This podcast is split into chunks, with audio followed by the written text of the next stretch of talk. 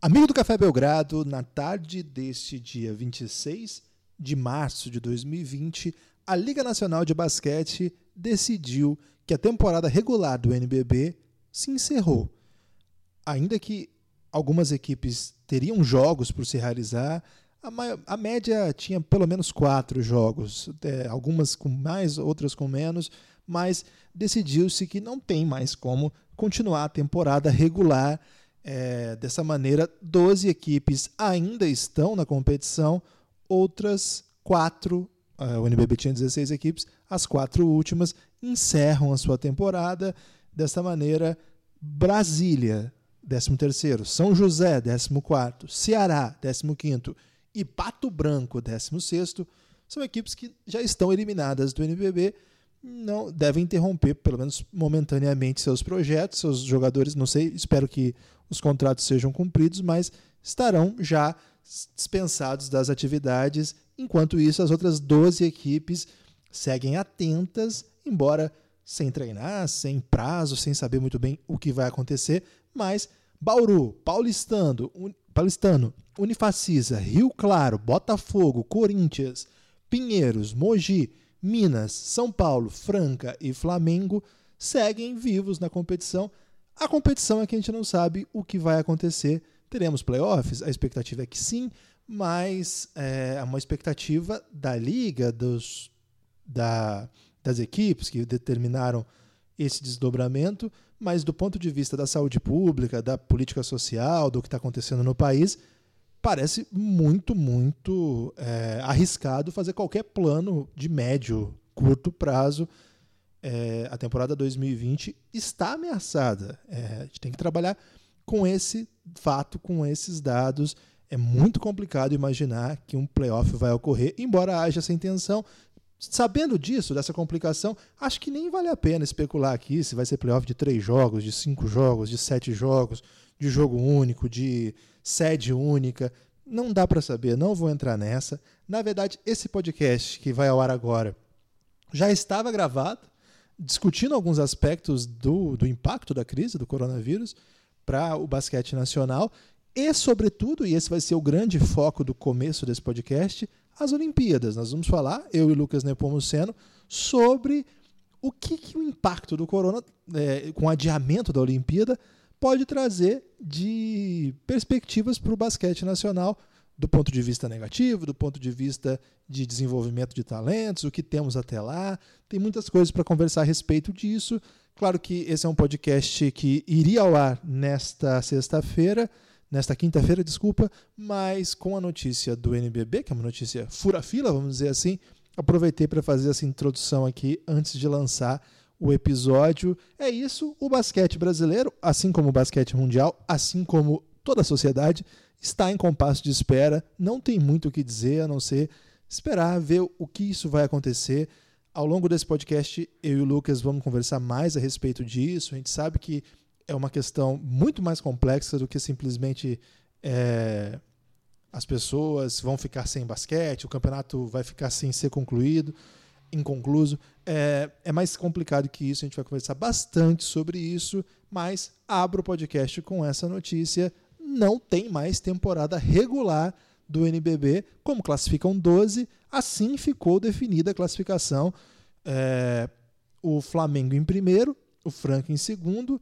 O Franca tentava se aproximar do Flamengo, ficou uma vitória atrás, embora com um jogo a mais ainda. São Paulo também muito próximo, com 20 vitórias termina na terceira posição, porque teve um jogo a mais.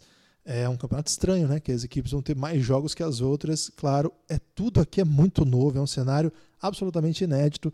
O Minas com a quarta melhor campanha, Mogi com a quinta, Pinheiros com a sexta, o Corinthians com a sétima, o Botafogo com a oitava, o Rio Claro com a nona, a Unifacisa com a décima, o Paulistano com a décima primeira e o Bauru com a 12 é, tradicionalmente no NBB, as pessoas já sabem, os quatro primeiros ficam de bye, ficam de espera, e, sim, e, quem, e o playoff é jogado de quinto ao décimo segundo, Mogi e Bauru, Pinheiros e Paulistano, um clássico da capital, Corinthians e Unifacisa, Botafogo e Rio Claro, abririam, vamos dizer assim, os trabalhos. Nem preciso dizer que citei aqui em todos esses confrontos, é, talvez com exceção de Rio Claro, que é um pouquinho mais distante, mas não o suficiente para dizer que está uma situação tranquila, mas todos eles muito ligados à cidade de São Paulo. Né? Mogi e Bauru, Mogi do lado da, da cidade de São Paulo, que hoje é o grande centro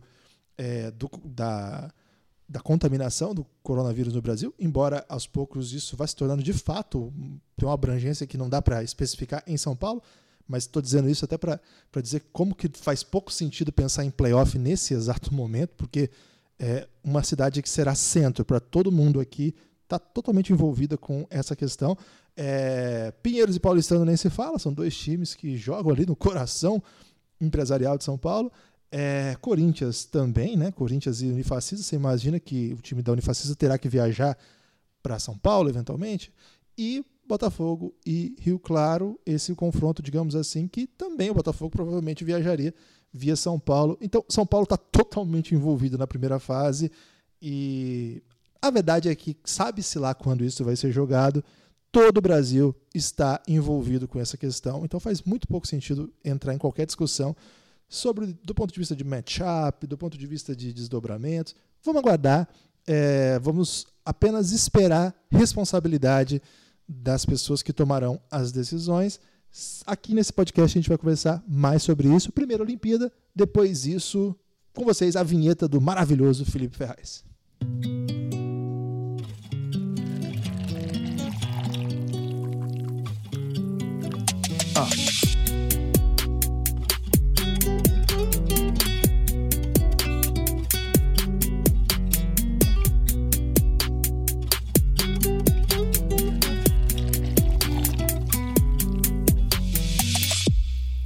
Pingado.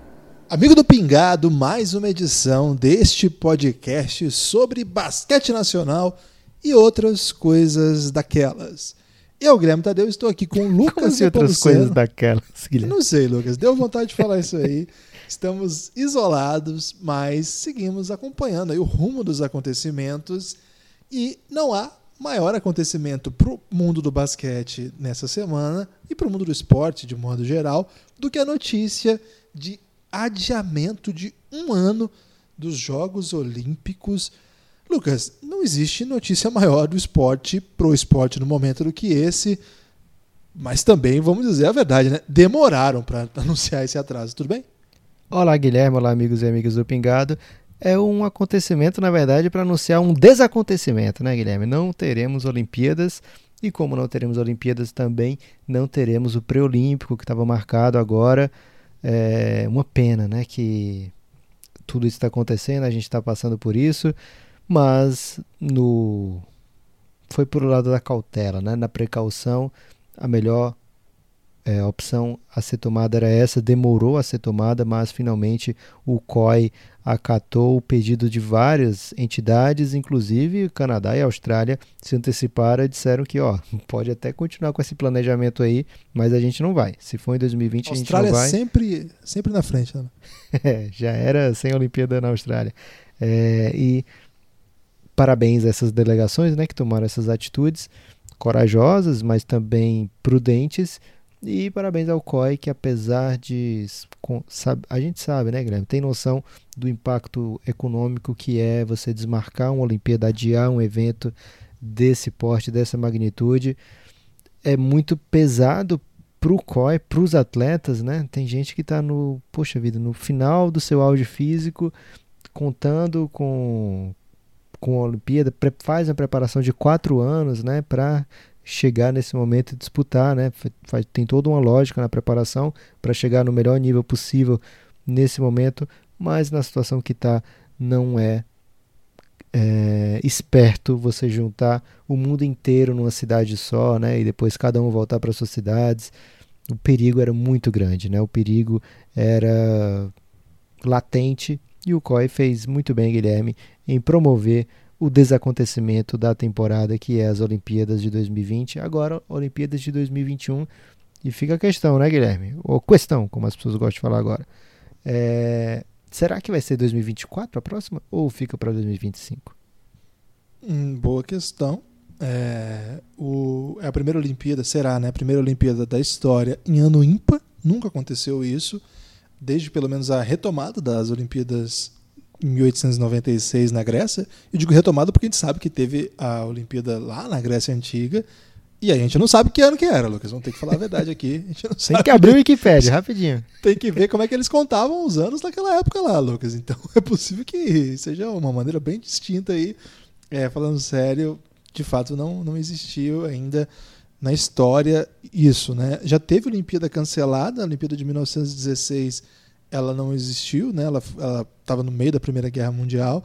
As Olimpíadas também do, da, do período da Segunda Guerra Mundial, de 40 e 44, também não existiram. As pessoas devem se lembrar da Olimpíada de, durante a Segunda Guerra Mundial de 36, que foi na Alemanha, que produziu cenas incríveis é, no meio de um, domínio nazista, né? Uma coisa grotesca aí que manchou evidentemente a história das Olimpíadas, mas ao mesmo tempo promoveu cenas belíssimas de resistência às mais famosas dos atletas americanos. Uma Olimpíada muito, muito legal, né? Muito, assim, muito triste de ter acontecido, né? Que a gente tenha uma Olimpíada num cenário daquele, pelo amor de Deus.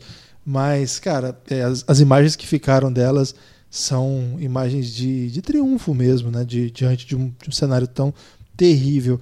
É, Lucas, é pesado do ponto de vista do esporte mesmo, não tem, não tem nem o que falar sobre isso, mas enfim, né, o, o esporte ele não vem, ele não pode se impor à realidade objetiva dos fatos, né? E não é verdade que atletas se dão bem, não tem problema nenhum com o coronavírus. Vários atletas já vieram a público com experiência dizendo coisas assim sérias sobre o corona, que de fato não é uma, uma é um vírus dos mais simples, ele traz complicações sim. É, não está claro ainda que tipo, que tipo de sequela ele pode deixar para o alto rendimento, né? Para atletas, você perder um pouquinho da capacidade pulmonar pode ser diferença de coisas bem relevantes. É, ainda que, por exemplo, para um adulto que não fique correndo maratona, isso se sinta de outra maneira. É, são alguns estudos ainda que não dá para saber, não deu tempo mesmo de saber, não deu não tem tempo hábil para ter pesquisa sobre isso, é tudo muito novo. Não vamos ficar aqui debatendo o corona, Lucas, vamos debater a nossa modalidade, o basquete. Primeira coisa que eu quero saber de você, Lucas, é que foi o primeiro impulso mental que eu tive. Nosso time ficou um aninho mais idoso, Lucas. Caramba, Guilherme, não tinha parado para pensar nessa consequência. A minha primeiro, meu primeiro pensamento, eu confesso, foi: ué, Será que não dá para fazer de novo o pré-olímpico feminino também? Porque é uma grande chance aí do Brasil voltar. A Tainá, a Tainá, que aliás vive grande fase no Twitter, postou isso, Lucas. Postou. Será que não dá para fazer de novo? Não, e mandou uns memes, uma, umas carinhas, uns emotions. Grande abraço para Tainá, atleta brilhante, certamente vai conseguir levar o Brasil de volta à Olimpíada em breve. É... Guilherme, nosso time ficou um pouco mais velho, mas ao mesmo tempo aumentou muito o cenário de incerteza, né? A gente estava entrando, para ser bem honesto, para esse pré-olímpico com pouca expectativa, né? baixa expectativa de triunfo brasileiro por conta dos elencos que a gente enfrentaria, né? Grécia, não, Grécia não está no nosso grupo, né? Mas tem Croácia com vários jogadores da NBA, tem Alemanha com alguns jogadores da NBA muito interessantes. É, qual era outro grupo, outro time muito forte do nosso grupo, Guilherme? Alemanha, Alemanha, Croácia e depois o Brasil ainda poderia. Na verdade, o Brasil estava no grupo da Alemanha, é isso? é, Brasil, Alemanha e Turquia. Não lembro agora o outro grupo, o outro time é, de cabeça, mas era mais um time forte também com jogadores da NBA. E agora o pré-olímpico vai ser em outro ano, outra época. A gente não sabe como vai ser o calendário nem do para terminar essa temporada, muito menos como vai ser o calendário da próxima temporada. O que a gente pode esperar é que diminuam-se os tempos, né? Os tempos entre temporadas. Falando especificamente da NBA. É... Rússia, Lucas. Olhei aqui. Rússia. Obrigado, Guilherme. É, pode ser que as competições da Euroliga estejam apertadas, né? Pode ser que as competições da, da NBA estejam apertadas, né? Com pouco off-season. E a gente não sabe se os times vão ser liberados, os jogadores vão ser liberados para disputar pré-olímpico e depois Olimpíadas, né? A gente sabia que para do jeito que estava organizado para essa temporada era uma coisa. Agora para 2021 sem data de pré-olímpico, a gente não sabe, não dá nem para confirmar se as sedes serão as mesmas, né? Provavelmente sim, mas. A Croácia acabou de ter um terremoto, cara. Então, ninguém sabe como é que vão ser as consequências econômicas, as consequências Exatamente. físicas pra, do, de todo esse período para 2021. O que a gente imagina é que as sedes sejam as mesmas, os grupos sejam os mesmos, mas o modelo, assim, os jogadores que disputarão devem ser bem diferentes, né? E um dos, das diferenças é isso que o Guilherme falou, né? A idade dos atletas é diferente. Para o Brasil pega ainda mais, porque o nosso elenco do último Mundial era baseado no que o Leandrinho pode fazer, o que o Alex Garcia pode fazer, o que o Marquinhos pode fazer, o que o Varejão podia fazer. É, Para essa próxima temporada, é, o Hertas né, também já está um senhor. 8-3. Para essa próxima temporada, 2021, ainda fica um pouco mais puxado ainda para eles, né? Mas, Guilherme, de qualquer forma, dá para pensar que vai ser um momento de mais aleatoriedade do que o que seria em 2020. Então talvez isso seja bom pra gente. É, para completar a informação, Leandrinho 8-2, Varejão 8-2, Huertas 8-3, Marquinhos 8-4, Alex 80. E esses caras todos jogaram muitos minutos na última Copa do Mundo. O retrogosto, Lucas, é que nós temos alguns jogadores que estarão um pouquinho mais maduros, de repente possam ajudar um pouco mais. Acho que o maior nome é o Didi, que é a nossa, nossa maior esperança de desenvolvimento, de se tornar um grande jogador. Passou um ano na Austrália, o primeiro ano dele fora do país. Você tem expectativas boas, Lucas, com o Didi um ano mais? Claro, Guilherme. O Didi ele chega a, ao draft, a gente vendo o Didi jogar aqui, jogando jogo final de NBB contra o Flamengo, né? Jogo duríssimo, ele representando, jogando bem, fez uma temporada muito, muito boa, que é a sua última pelo Franca, mas ainda não era aquele jogador MVP da, do nosso campeonato, né? Não era ainda o jogador mais valioso nem mesmo de Franca, não era o jogador é, que era a cara do NBB. Pode ser que se ele ficasse aqui por mais tempo ele se tornasse esse jogador. A expectativa era essa, mas ele foi pro draft um jogador que já, é, já era observado há muitos e muitos anos por scouts do mundo inteiro. É, foi draftado pelo Pelicans e aí vai passar um ano na NBL, na Liga Australiana e Neozelandesa, né? Uma liga dupla, né, Guilherme? São unidos.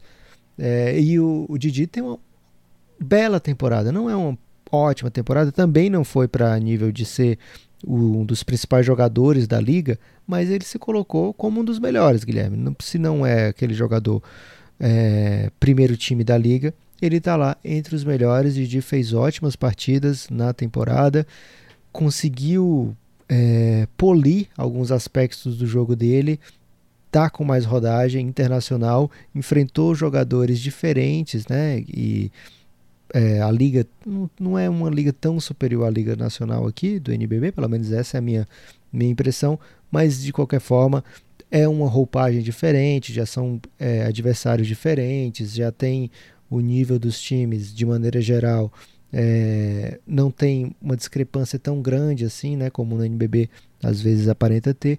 É, então acredito que o Didi fez um bom proveito, né? Fez uma bela temporada, tirou muita coisa, aprendeu muita coisa para 2021. Deve ainda ter mais coisa na bagagem, Guilherme. Da mesma maneira que a gente falou que não sabe como é que vai ser o como é que estarão os adversários, a gente não tem uma ideia precisa de como é que vai estar a vida salarial, contratual, na verdade, do Didi. Se ele vai já para o Pelicans na próxima temporada, a expectativa era essa, né? Uma, meio que uma promessa, passar um ano na NBL, depois ir para o time do Pelicans. Se ele tiver lá, como é que vai estar tá o, o esquema, né? Será que ele vai ser liberado para jogar? Será que vai ter data para jogar? Será que a NBA vai estar tá funcionando concomitantemente com a Olimpíada e com o pré-olímpico? Então são dúvidas que a gente não tem resposta ainda, mas é, de jogador que a gente espera contar com ele no nível melhor do que o que foi no último Mundial, o Didi certamente é aquele que mais chama atenção. É, o... Essa é a grande notícia, a gente tem que esperar um pouco. É, o Petrovic tem feito aí, de certa maneira, a sua transição. O Brasil está jogando uma eliminatória para Copa América nem sei o que, que, que, é isso, Lucas. É um campeonato assim que realmente. A Copa América já não é eliminatória? Era para ser, mas o problema é que agora que tem pré-olímpico e tem pré-mundial, a, a, Copa América ela virou um negócio assim que classifica para classificação da classificação que não classifica, entendeu? Que belo, hein? Serve pelo menos para a gente testar aí os nossos meninos, né? Então isso que o Petrovic está fazendo chegou inclusive a começar, Lucas, um jogo no Uruguai um jovem talento aí do sub-18 do Minas Tênis Clube, o Guilherme, jogador muito, muito interessante mesmo. Cara, ele meteu o moleque titular no jogo lá dentro do Uruguai.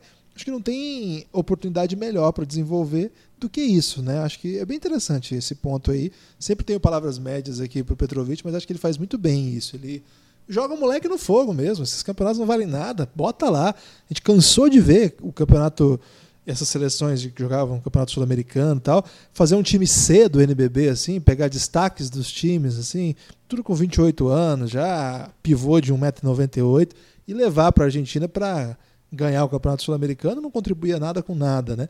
Então acho legal, tá dando a oportunidade aí de testar algumas peças, vendo quem que pode contribuir é, a longo prazo, a médio prazo. E é, soube, Lucas, que o, alguns jogadores que estão na NCAA estão sendo observados, devem é, ser chamados em oportunidades assim, para a gente ver de perto mesmo, para ser testado. Então, olha, é uma, uma oportunidade muito legal aí para a gente também aproveitar a, esse ano mais, que é forçado, evidentemente, e claro que a gente não tem a menor ideia do que vai acontecer no basquete nos próximos meses, é, que dirá daqui a um ano, é, mas acho que tem esse horizonte, um ano mais, para a gente tentar então encontrar jogadores que possam fazer essa transição. Acho que não dá para a gente apostar nesses caras de novo. É, cara, é 38 anos a, o Leandrinho, 38 anos Varejão, 41 anos o Alex, né? O ano que vem, mais velho. Então, acho que essa, essa transição vai ser forçada, meio que às pressas, mas também não é às pressas, né? Faz uns 10 anos que a gente fala em renovação os jovens não conseguiram ainda assumir a responsabilidade de levar esse time adiante. Vamos torcer para que isso aconteça, isso prossiga de alguma maneira. Não sei, acho que não, não costumo ser otimista com a seleção brasileira, não é agora que eu vou ser. Lucas, outro tema que eu acho que é importante a gente tratar aqui é, tem sido o, o que vai acontecer mesmo no basquete nacional com essa novidade, né? com uma novidade forçada, evidentemente. A liga acho que até demorou um pouquinho para entrar em ação, meio que sem motivos, assim, todo mundo parando, a liga meio que, não, vamos esperar um pouco. Não tinha recomendação, verdade seja dita, não tinha recomendação é, governamental ainda, a liga parou antes disso, mas havia um senso no meio, ali no ambiente do esporte que demorou. Inclusive, o, o, jogador Bruno Fioroto reclamou disso numa entrevista. Havia esse sentimento de, cara, vai parar mesmo, não vai? Então para. Não vamos dar oportunidade de acontecer algum problema. Já teve jogador que foi testado positivo, o Mike. É... Falaram do Leandrinho já, que ele estava em suspeita, mas não saiu o teste dele. É, vamos torcer para que todo mundo esteja bem, comissões técnicas, jogadores e principalmente familiares mais velhos ou é, com algum tipo de doença pré-existente dos jogadores, que eu acho que é isso que a gente tem que tomar muita, muita atenção. Jogadores e comissão técnica e profissionais que trabalham na área são, antes de tudo, seres humanos e voltam para casa é, e, ao se exporem, têm uma responsabilidade extra. Agora, Lucas, a gente sabe que várias áreas vão padecer, porque, evidentemente, isso vai ter um salto, um, um salto, um soco econômico, e ele virá. Ele, é, é uma decisão que precisava ter, ser tomada, demorou para ser tomada, mas precisava ser tomada, e sem dúvida não era uma decisão economicamente, é, bem, vamos dizer assim, que traria sucesso. É uma decisão que vai trazer dificuldades. O pior, Guilherme, é que Isso, vem na sequência do anúncio do fim da parceria com a Caixa Econômica Federal. Né? É. A Caixa Econômica, a gente viu é, nos últimos anos, né, no, no, no novo mandato, é, começou a tirar o, alguns patrocínios do esporte, vários patrocínios do esporte, né? tirou de todos os times de futebol e depois partiu para as ligas, né? para federações, enfim. É, o NBB a LNB, no caso, né, acabou sendo mais uma dessas vítimas, conseguiu até prorrogar, tentaram tirar antes, né? A LNB conseguiu, mostrou um pouco de força ali nos bastidores, conseguiu ficar por mais um tempo, mas agora acabou o contrato com a Caixa. E a gente sabe, né, que tem a CBB tá só espiando, farpas foram trocadas no ano anterior, é, agora parece estar no entendimento, mas a gente nunca tem certeza do qual vai ser o próximo passo, né? Nesse momento agora é mais incerteza ainda, porque a gente não sabe nem como vai terminar essa temporada. É, ligas muito potentes economicamente também estão nessa dúvida, né? Euroliga, NBA, não se sabe ainda os próximos passos. O NBB também está em compasso de espera. E como você falou, né, Guilherme? O impacto vai vir. Os times aqui já não nadam em dinheiro, já é bem difícil para boa parte dos times manter as suas obrigações básicas, né? Salário de atleta, salário de funcionário, salário de, de comissão técnica. Já é difícil para muitas, muitas equipes nessa situação onde não tem jogo. É, o patrocínio da liga não afeta diretamente os times, mas talvez alguma ajuda ali, né, que a liga sempre oferece, pode ficar mais escassa. É, quando você tem um parceiro como a Caixa né, no, no evento, na competição, também é um mote para você conseguir atrair os seus próprios patrocinadores, investidores. Né? você vem aqui, você vai estar do lado da Caixa. Já teve isso com outras grandes marcas também na liga, né? aqui no basquete cearense. É, teve uma época que era patrocinado pela Solar, que é nada menos que a Coca-Cola, né? Então, é, dá um, um, uma força para o projeto, né? dá um, um respaldo. Nesse momento aqui o basquete cearense tem o apoio de algumas empresas, mas nenhum patrocínio master. A maior parte vem do governo estadual, também vai ter impacto. Olha, também vai ter impacto. O principal impacto vai ser nos, go nos governos, né? Federal, estadual, municipal.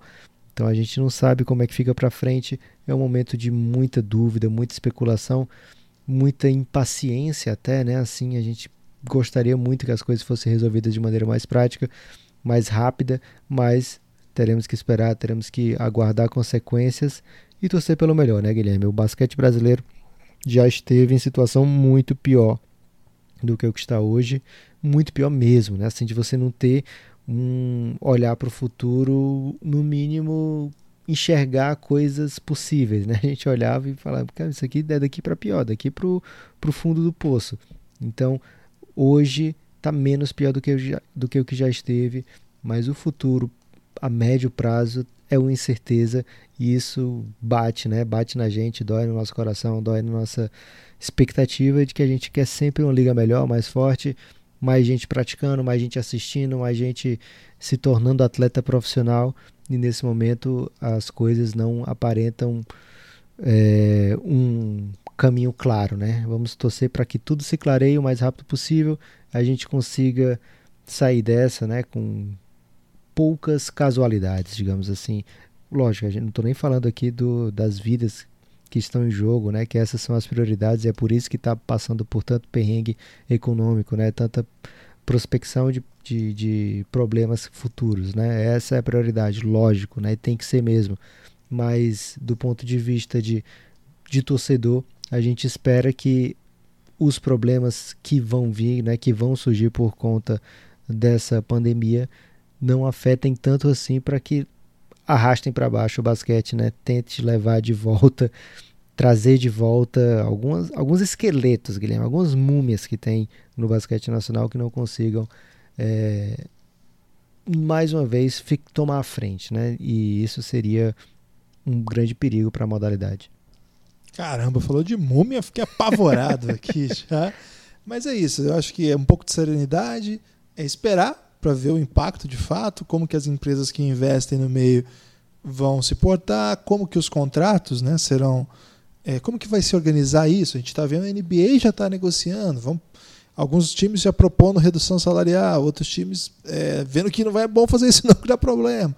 É, a gente sabe que aqui o nosso cenário é bem diferente mesmo.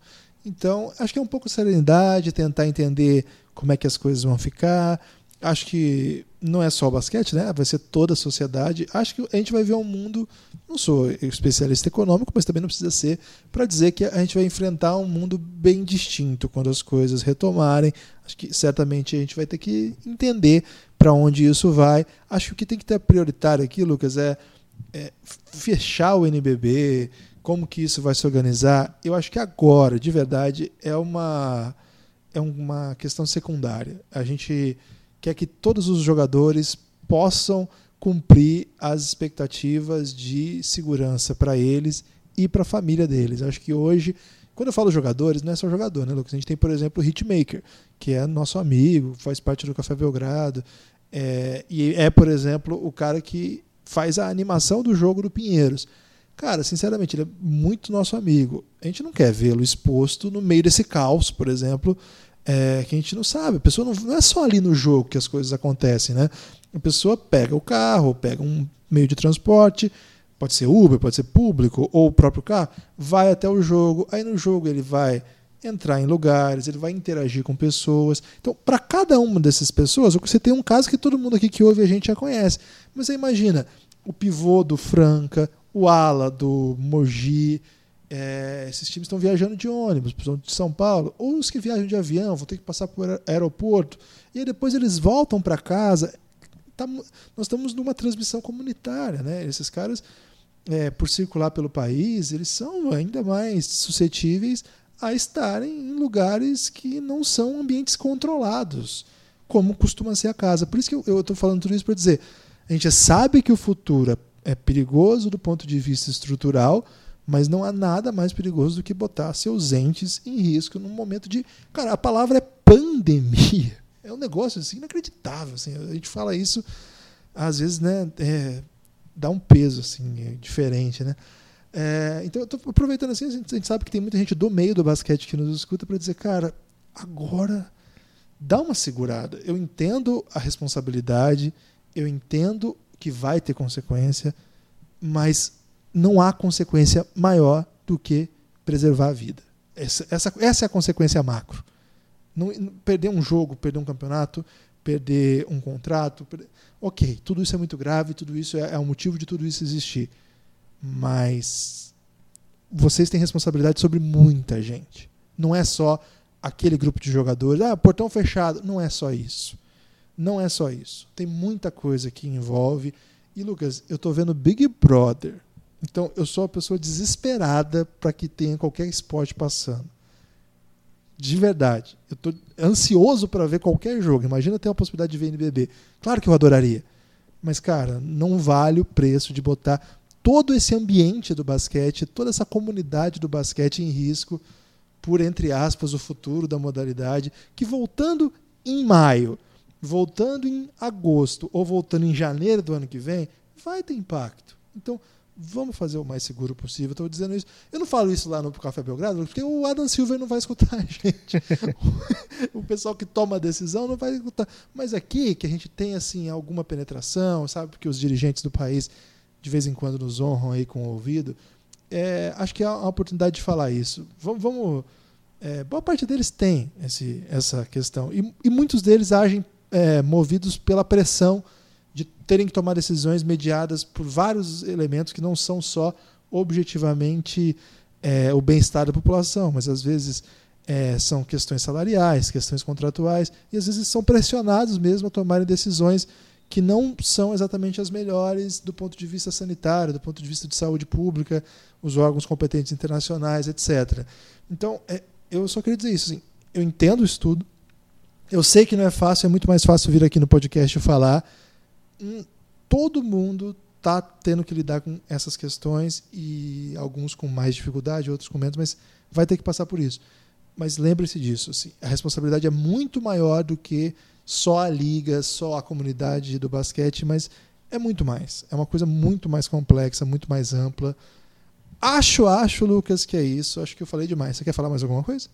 Só o destaque final, Guilherme, aqui, é que já sabendo da gravação do Pingado, o David Griffin, o GM do New Orleans Pelicans, ele deu uma entrevista aí para o Twitter do Sydney Kings, né, o time do Didi, e teceu elogios, Guilherme. Tá com a moral elevada lá com o chefe futuro chefe né, do Pelicans, mais uma vez estreitando laços, né? Porque não falou à toa, né? Algum, algo tem aí, é um time que já escolheu de ir no draft e a ideia era de passar um ano na Austrália e depois voltar para disputar NBA pelo Pelicans. Mais uma coisa para a gente ficar de olho aí nesse development, Guilherme. Olhando aí com bons olhos a possibilidade da gente ter um menino Didi na NBA daqui a um daqui a um tempo indeterminado que a gente não sabe quando é que vai ser a próxima temporada, é, mas já é um alento né, para o basquete brasileiro colocar um rapaz tão jovem, mais uma vez via draft, né, fazia tempinho que a gente não estava conseguindo é, colocar nossos jogadores no draft, que o Didi volte a trazer bons fortúnios é, e que seja um marco novo da relação Brasil-NBA, a torcida é essa, né? Que o Didi se deu muito bem por lá, como ele se deu bem no Franca, como ele se deu bem na Liga Australiana. Agora o sarrafo é mais alto, mas, Guilherme, o Didi lança brabas. É isso aí. O meu destaque final, Lucas, é mandar um parabéns pro coach galego e todo o elenco do Flamengo Sub-21, campeão brasileiro, o último campeão brasileiro aí, porque eh, não teve mais nenhum jogo depois desse jogo aí. Não, mentira, acho que teve um jogo no mesmo dia, um pouquinho depois, ainda que foi o jogo da Unifacisa pelo NBB, mas não valia título. Então, Coach Galego, o último campeão do Brasil, enquanto não voltar a, a enquanto as competições não voltarem. Um grande abraço para ele e para toda a molecada do Mengão que conquistou aí um grande título. Abraço para o Pinheiros também, vice-campeão, e para todos os meninos que disputaram essa competição. O Gabi Sexta, Guilherme. Tô querendo muito que o Gabriel do, do Flamengo emplaque.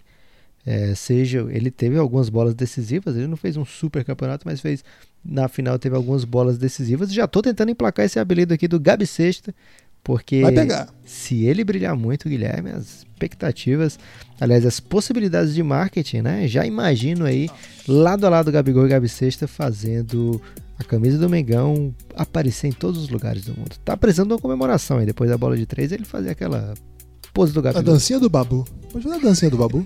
ok. Meio Forte complicado. Abraço. Acho que o Coach Galego tiraria ele na hora, Guilherme. Se ele fizesse a dancinha. O Coach Galego depois... não parece ser simpático a dancinhas, não. Um grande abraço, Guilherme.